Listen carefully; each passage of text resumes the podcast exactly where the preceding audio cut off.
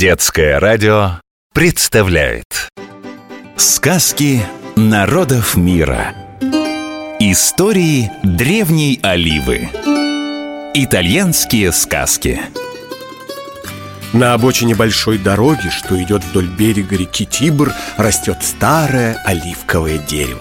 Никто уже и не помнит, когда оно тут появилось. Птицы лакомятся его спелыми плодами, ветер играет листвой, путники, что идут по пыльной дороге, останавливаются передохнуть в его тени. И, наслаждаясь прохладой, рассказывают свои истории. А старая олива слушает и запоминает.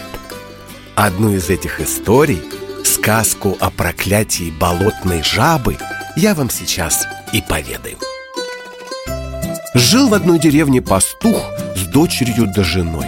Жена пастуха, мачеха девочки, заставляла ее работать от зари до самого заката. То коров надо пасти, то обед готовить, то маленький садик избавить от сорняков. Девочка, звали ее Грация, никогда не жаловалась. По вечерам, закончив домашние дела, она тихо сидела в своей комнатушке и читала. «Ох, как же ты устаешь, дочка!» — вздыхал отец, глядя, как Грация склоняется над книгой. «Совсем не устаю», — бодро отвечала девушка. «И читать мне очень нравится». Мне нравится по-итальянски «mi piace», а читать «leggere». «Mi piace leggere». Мне нравится читать. Читать Грация любила, но так уставала за день, что частенько засыпала над книгой. Однажды Грация засиделась за чтением до глубокой ночи, да так увлеклась, что заснула, не потушив свечу.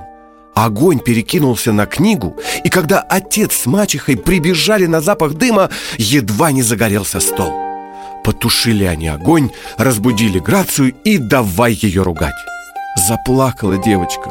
Больше всего ей было жалко книгу, которая досталась ей в наследство от бабушки. Книга по-итальянски «Либро». Дети в Италии с удовольствием читают книжки, на которых выросли их родители, бабушки и дедушки. А самый любимый сказочный персонаж для итальянских детей – это, конечно же, Пиноккио, писателя Карло Коллоди – но и мачеха и отец остались глухи к слезам маленькой Грации. «За то, что все мы чуть не погибли, — сурово сказала мачеха, — дам тебе поручение. Каждое утро будешь обходить вокруг дома в поисках болотных жаб.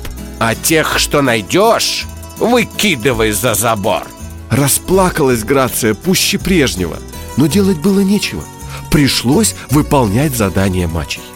Поутру Грация печально брела вдоль забора, как вдруг увидела двух жаб.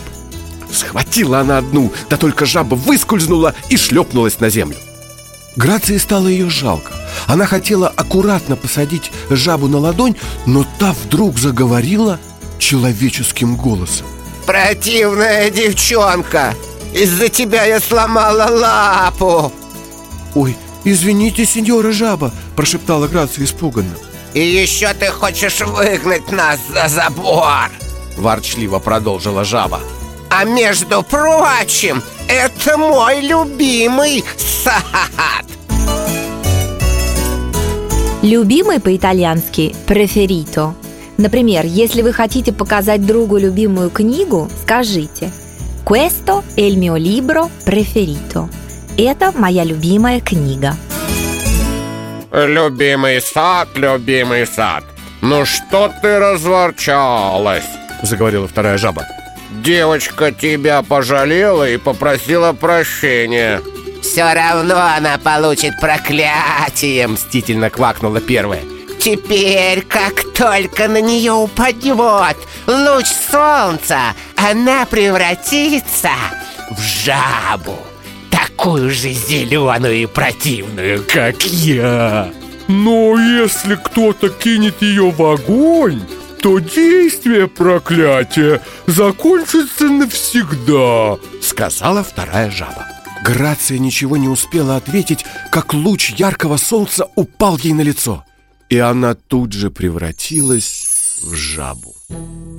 Долго пастух и его жена искали дочь, да так и не нашли Однажды в доме пастуха попросил ночлега юноша. В руках у него была большая диковинная книга, которую он сел читать перед сном.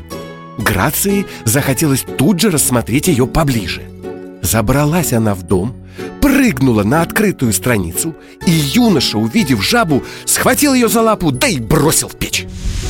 Глядь, а рядом с печью лежит девушка, живая, румяная. Попросили Грация с мачехой друг у друга прощения и стали жить душа в душу. А если и ссорились, то сразу мирились. Повторяем, запоминаем. Сегодня мы узнали, как по-итальянски будет книга, libro. Questo è il mio libro preferito. Это моя любимая книга. Mi piace leggere. Мне нравится читать. Сказки народов мира. Истории древней Оливы. Итальянские сказки.